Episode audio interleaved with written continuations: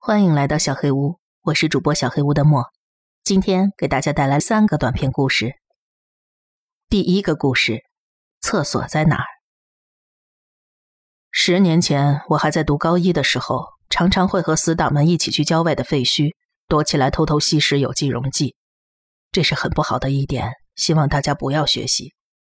那块场地是高年级的学生们发现的，也是学校的小混混一直沿用的地方。那边似乎原来是个简易旅馆，有好几个房间，房间里还留着当时的床铺。我们一般都会在深夜带上手电筒之类的过去。大厅里有一张很老旧的沙发，弹簧都已经卡住了。我们四五个人就窝在沙发上或者地上，聚在一起也没什么别的事儿，就是待在沙发上闲聊打混。听说原来在这里聚集的是学校高年级的老大。所以这块区域别人是不敢靠近的。对于当时我们这些小混混来说，那里真的是个很不错的地方。那天也跟往常一样，我们五个人在大厅里一起吹牛。天空下起了不大不小的雨，噼里啪啦的打在外面的水泥地上。这时候，傻乎乎的志明问道：“厕所在哪儿啊？”我们平常都是在外边草丛里解决问题，但是这会儿下雨了，志明显然不想出去。那个门里边没有厕所吗？小狼用手电筒照了照大厅最深处的一个门。不过这儿可没有供水啊。我们提醒志明。志明爬起身说道：“哎呀，没事儿，没事儿。”边说他边拿着手电筒消失在了黑暗之中。哦，有了，有了。那傻乎乎的声音从里头传出来。我们没再管他，继续闲聊。但是过了十几二十分钟，志明还没有回来，我们这才发现情况不对。喂，他这也尿太久了吧？我们当中一个叫小四的小伙儿一边说一边走过去打开了那扇门，然后他脸色发青的走了出来。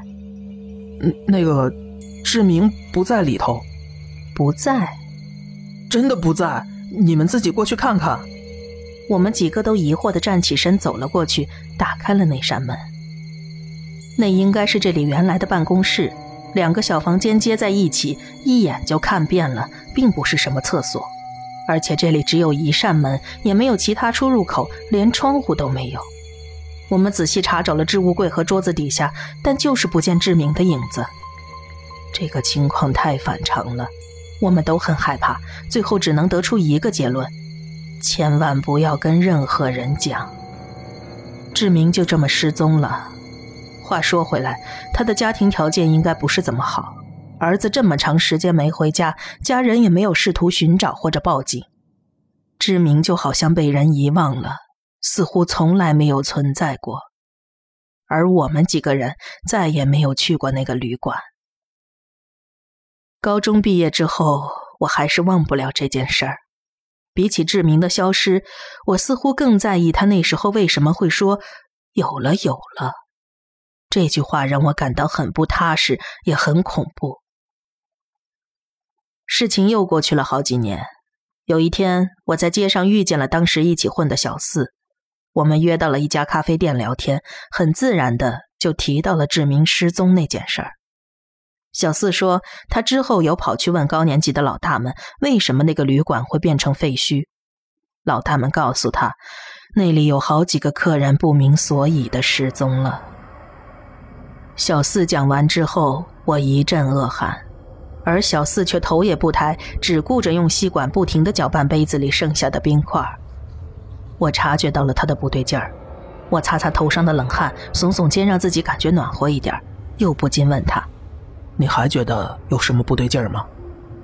小四抬头看了看我，似乎下了什么决心似的，把那天的事件从志明问厕所在哪儿开始，细细的跟我回忆了一遍。那个时候，我坐在离志明进去的门最近的地方，你记得吗？我回忆了一下，点了点头。我在他关上门之后，听到了很细微的说话声。哦，你说的是？他说了那句“有了，有了”，是吗？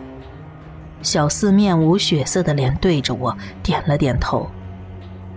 但是，那好像不是志明的声音吧？第二个故事，相同的梦。我们家有兄弟三个，我排行老二。那一年，弟弟刚上小学四年级，我初二，哥哥已经上高一了。他的学校是寄宿制的，一直住在学校里，几乎不怎么回家。我是学校田径队的队员，每天早上都会早起晨跑。那天是一个夏天的早上，我六点钟起床，却没看到应该睡在我下铺的弟弟。这小子尿真多，我满以为他是去上厕所了，也没管他。收拾好之后，直接出门了。然而，在家门外边，我看到了熟睡的弟弟。我一头雾水，把他叫醒以后，因为赶着要去跑步，也没再管他。从那以后，弟弟就经常不见，每次都是在家里又发现他，有时候是桌子底下，或者椅子底下、衣柜里头等等地方。这件事儿其实已经被遗忘了。时间过去了太久，但是今年正月，家人聚在一起回忆往事，妈妈突然提起了一件事情：你们兄弟几个都有梦游症呢。我自己完全不记得有什么梦游症了，哥哥也是一脸茫然。晚上睡觉的时候，我隐约记起了一件事情，心里突然有了一种不太好的感觉。我去了哥哥房间，说睡不着，想要找他闲聊。但实在是沉不住气，一进门就直接询问他：“哥，你小时候有没有做过几次相同的梦啊？是捉迷藏的梦？”哥哥皱起眉头，似乎在认真的回忆着。好像是，小学的时候有梦到过几次。我又追问道：“那个一起玩捉迷藏的小朋友有没有邀请你去过哪里？是邀请我去河边吗？”我好像没有去，我也拒绝了。那你还记得最后小朋友说了什么吗？我跟哥哥异口同声的说道：“那就算了，我和你弟弟去。”后来，那个梦没有再出现。我觉得就是在那个时候，十三年前，一个十二月的早晨，我从外边晨跑回来，看到了家门口的救护车。棉被中的弟弟已经变得冰冷了，妈妈在衣柜和墙角的阴影里发现了他。我不知道弟弟是不是也做过相同的梦，他是去了河边了吗？还是因为他是家里的老幺，或者只是心脏衰竭而已呢？这件事儿，我跟大哥都没有向父母提及，这只能是我们两个的秘密。第三个故事，出门之前，我的表姐丽华绝对是个标准的现代美女，不仅有天生丽质的脸蛋儿，还有着从小练习芭蕾培养出来的优雅身段。刚上大学那会儿，她就被一家非常有名的青年女性杂志发掘，成为了他们的专属模特，成为了青少年男女之间都很受欢迎的小偶像。但是高中时交往过的一个前男友却成为了她很大的困扰。那个男的劈腿成性，表姐曾一度因此非常痛苦，最后只能狠下心分手。但是现在男方却又跑来要求复合了，甚至每天都打电话传信息骚扰我表姐。表姐跟我讲述完这些，还对对方加了一句评语：“他真是个不懂得适可而止的人，不择手段，一定要达成目的的那种。”有一天，表姐结束当天的拍摄之后，从杂志社出来准备回家。这时候电话响了，果不其然，又是那个前男友打来的。表姐拖着工作了一整天的满身疲惫，不耐烦的接起了电话：“喂，哎，丽华吗？是我。呃，现在能去找你吗？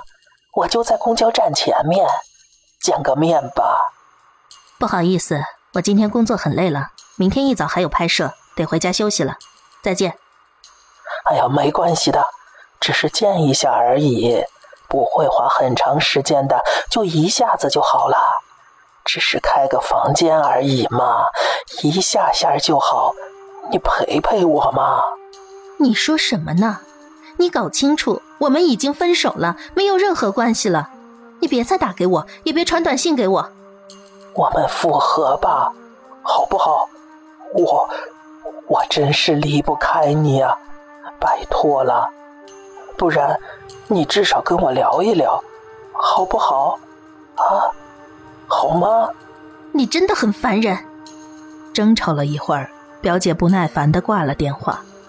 从那天以后，几个礼拜过去，那男的竟然真的没再打过来，表姐的心情也慢慢好了起来。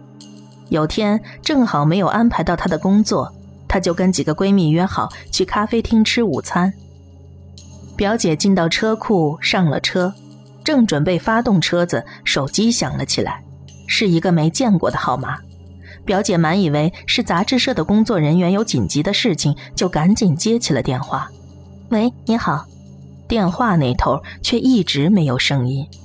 过了好几秒，才响起了一句：“好久不见呐。”是他。我说过叫你别再打电话给我了。今天可以不要出门吗？你怎么知道我现在要出门？因为我爱你呀。关于你的事情，我可是无所不知的。那，你今天别出门了好吗？表姐看了一眼手表，再不走，约会就要迟到了。她愤怒的敲了一下方向盘，请你别再纠缠我了。不管你说什么，我今天都会出门的。别出门了，出门的话会出事儿的。我这么说，你还是要出去吗？出什么事儿？你说出来呀。男人沉默了，表姐嗤之以鼻的挂了电话，开始倒车出库。车子好像碾过了什么东西一样，发出一连串可怕的噪音。什么情况啊？表姐慌张的下车查看，低头看车底时，不禁倒吸一口气。车下躺着那个男人，身体被车轮碾过去，脸上全都是血，却依然看着车头的方向。表姐讲完这些，苦涩的喝了一口茶。他。是躲在我的车底打给我的。本集小黑屋故事就到这里了。如果你做噩梦的话，没有关系，我会来把它吃掉的。我是主播小黑屋的墨，那我们梦里再见了。